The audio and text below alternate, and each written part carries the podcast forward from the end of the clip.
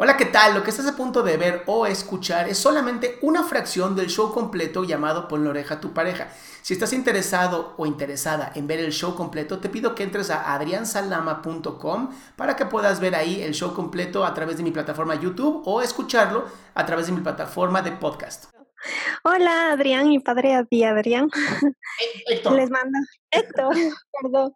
Les mando saludos desde Ecuador. Te sigo por TikTok y me parece una, una tus consejos bastante útiles para todos nosotros, así es que gracias por ese, por ese aporte.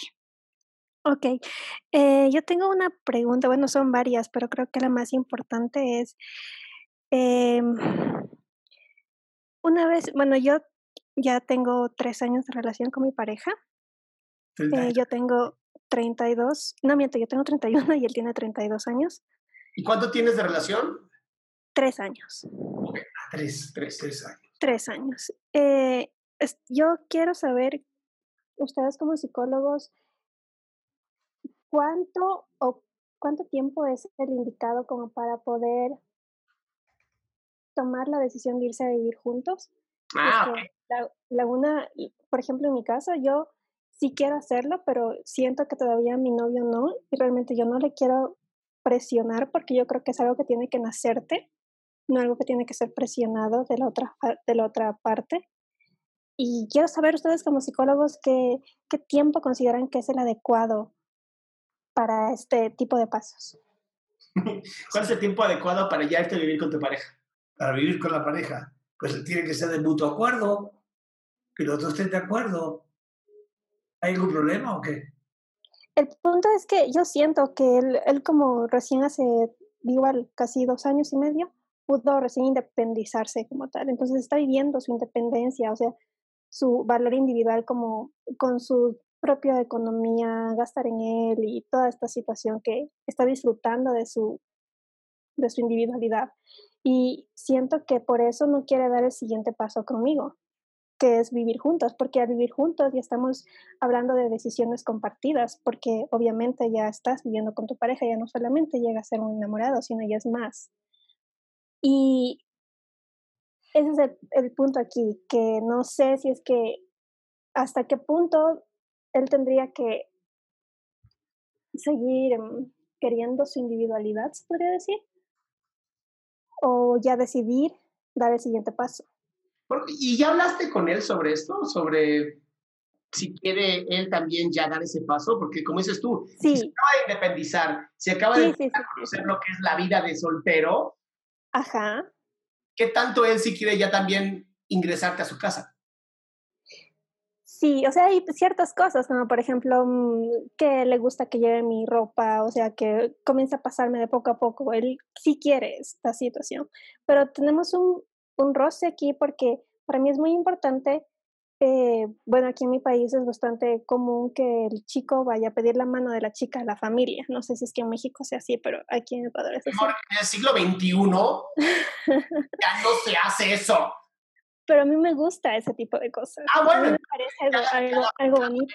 mi amor. Entonces, ya, ya acabas de contestar tu pregunta.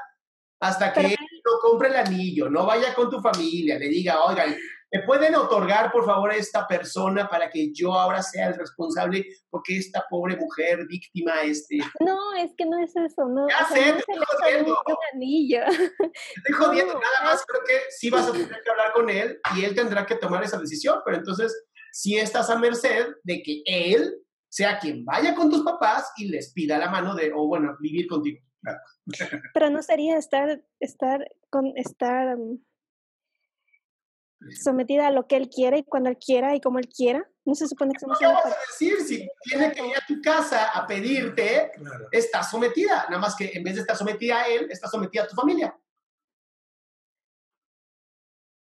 O sea, no debería de tener este pensamiento, ¿crees tú? O sea, Mi amor, no sé. por deberías o no deberías, el mundo sería perfecto porque sé cómo hacer un mundo perfecto. Pero no me dio ese poder. bueno, es cierto. ¿Es, es, ¿Te sirve este pensamiento? ¿El pensamiento de, de, que él quiera venir a pedir mi mano en mi caso?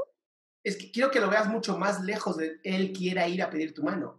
Es que yo esté sometida a mi familia, a mis creencias, donde él tiene que venir a pedirme. Mm.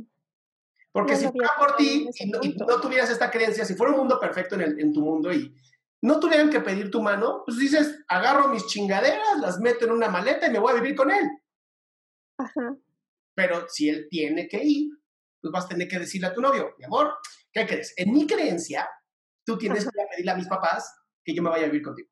Claro. Y ahí sí te tendrás que esperar a que lo haga. No, pues no hay de otra. Eh, pasa que son tradiciones. Sí, te metiste, tú solita estás en una regla que tienes que cumplir, tú Son- solita. Claro, son tradiciones. Ay, Claro. Es que es difícil, es difícil romper este tipo de cosas. Es una tradición, es una cultura que uno se impone y que para uno es algo importante. Pero si es que tú lo ves, amor, te voy a ayudar a cambiar ese pensamiento. No es que uno se impone, es que yo elijo aceptar. eso es, Claro, es tu responsabilidad. es verdad. Bueno, solo era una pregunta, pero si puedo hacer más, me dicen, tengo varias. Aquí estamos, digo, pues, tienes la oportunidad.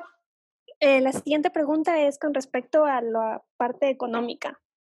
Él tiene una mentalidad de... mm, A ver, yo soy bastante controladora, es mi personalidad y yo lo admito y estoy cambiando. Es más, esta relación ha sido bastante fuerte para mí porque siento que he mejorado y se me hace un poco raro porque todos dicen el noviazgo es lo mejor, es lo más bonito. Para mí sí ha sido bonito, pero ha sido fuerte porque he tenido que cambiar mi forma de pensar en muchas, muchas cosas. Entonces, una de las cosas que me gusta controlar bastante es la parte económica, en qué se las en qué se gasta el dinero y en qué no se gasta. Soy una persona que ahorra bastante y para mí todo lo que sobra tiene que ir a ahorrarse. Mi, mi pareja, en cambio, es de los que es más visionario. Él, él es de los, lo que sobra hay que invertir. Y yo digo, ok, hay que invertir, pero hay que analizarla, hay que analizar los riesgos. Para mí analizar los riesgos es tomarme unos, unos meses, unas semanas en analizar si es una buena inversión. Él es más como, como, como que con, con la corazonada, como que no, mira, esto es bueno y que, y yo, no, no, pensemos, hay que ahorrar. Si es que es una inversión, hay que invertir pensando tres, cuatro veces. Tenemos bastantes dilemas en esta situación. Entonces, a veces, por ejemplo, con mi forma de imponerme, es por decir, porque yo no lo hago así como conversando, sino a veces él también se apasiona, yo me apasiono y como que tenemos un poquito de roces. Entonces él ya ha llegado a un punto donde con su dinero obviamente cogí y dice, ya invertí en tal cosa. Y yo, pero no, teníamos que conversarlo. Y él, es que tú te enojas por todo, siempre me pasas controlando, siempre me pasas criticando lo que hago y lo que no hago. Y yo, no es crítica, no entiendes que yo me estoy estoy personalizándome en la relación. O sea, yo estoy, estoy aquí pensando por los dos. No es, no es que me enojo de gana. O sea, no sé. Y eso es un problema bastante fuerte porque, como les comenté, yo todavía no vivo con él. ¿Qué va a hacer cuando ya vivamos juntos? Pues mira, te voy a recomendar un gran libro que va a resolver todos tus problemas. dime. Se llama El hombre más rico de Babilonia. Ok, Vas a leer el libro, es gratuito, lo encuentras en todas partes, ya está, está en audio, en YouTube, lo encuentras gratuito. El hombre más rico de Babilonia. Y se lo vas a también a pasar a él y van a hacer lo que dice este libro. Van a ahorrar un porcentaje, van a invertir un porcentaje y van a vivir con otro porcentaje. De esta manera, si él quiere aventar el dinero a lo idiota y es, es parte de su dinero, que lo haga porque su porcentaje. Si tú quieres analizar muy cabrón, es parte de tu porcentaje. ¿Ok? Entonces, aunque no lo creas, Rey Dalio en su libro Principios, que es el hombre, hoy uno de los hombres que tienen las fortunas más grandes de Estados Unidos por cómo invierte dinero, dice que él llegó a ser como es a través de sentir corazonadas e ir fracasando hasta que sus corazonadas fueron correctas.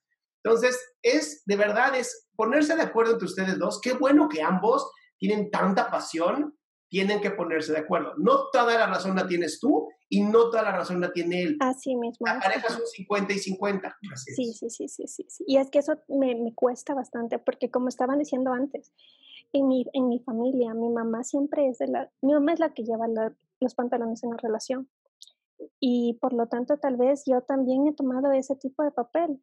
Y no sé si por eso me gusta ser controladora también. Me gusta tomar las decisiones siempre y que él simplemente me diga sí o no. Tuve otras parejas anteriormente las cuales eran así, bastante, no sé si se diría sometidas o no, pero yo llevaba las riendas siempre. Y acostúmbrate a esta nueva relación en donde no las llevas. Y, pero me cuesta tanto, me cuesta tanto y no sé qué, qué, qué ejercicios personales o, o, cada vez que estamos discutiendo y que yo me quiero imponer, ¿qué podría hacer para poder decir, ok, basta, estás... Mira, mi amor, tú quieres imponerte porque temes el futuro y porque tienes demasiada inseguridad. Eso se resuelve con psicoterapia. Ahí tienes la respuesta. Ve a psicoterapia, enfréntate a ti misma, enfréntate a tus demonios, enfréntate a esta imagen donde mamá era la que controlaba todas porque también papá decía, pues no me importa, hazlo. Y vas a ver cómo se resuelven muchas cosas, ¿va? Perfecto. Gracias. Doy paso a los demás porque si no me voy, les voy a acaparar todo el tiempo a ustedes dos. Pásale muy Gracias por todo. Chao, chicos. Creo.